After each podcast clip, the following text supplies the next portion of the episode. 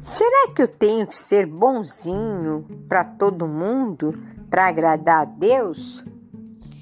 Meu amigo, minha amiga, me fizeram essa pergunta e eu estava aqui meditando em Mateus, né, no, no Evangelho, capítulo 5 e no versículo 13 diz assim: Vós sois o sal da terra.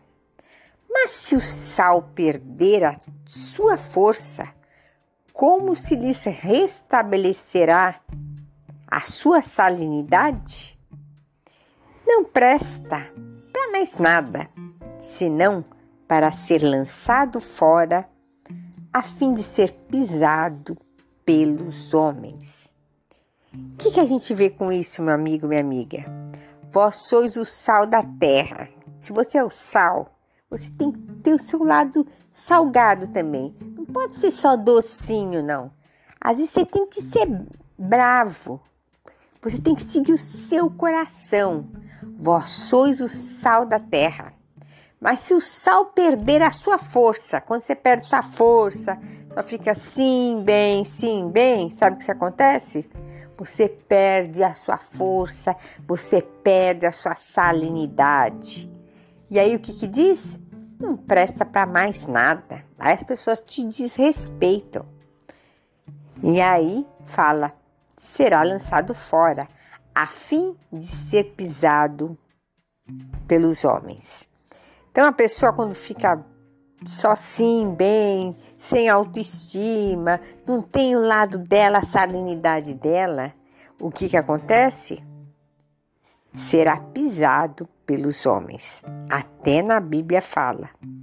Então, a minha resposta para essa pessoa, esse telespectador que me perguntou se tem que ser bonzinho para todo mundo, para agradar a Deus, depende. Tem pessoa que você tem que dar uma, né? Colocar o seu lado forte, o seu lado de salinidade e dar uma só.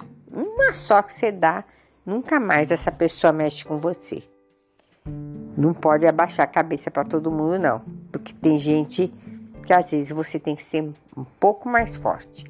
Ou, se você abaixar sempre, acabará sempre sendo pisado. Então, tudo tem as, você tem que medir, né? Sentir, merece. E se não merece, não abaixa a cabeça.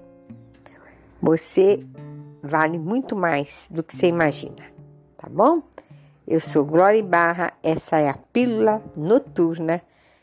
Fica de olho nos nossos códigos quânticos com apoio dos códigos da Bíblia. Me segue aqui para mais podcast, Pílulas Noturnas, Quânticas e Bíblicas. Beijo no coração, bye!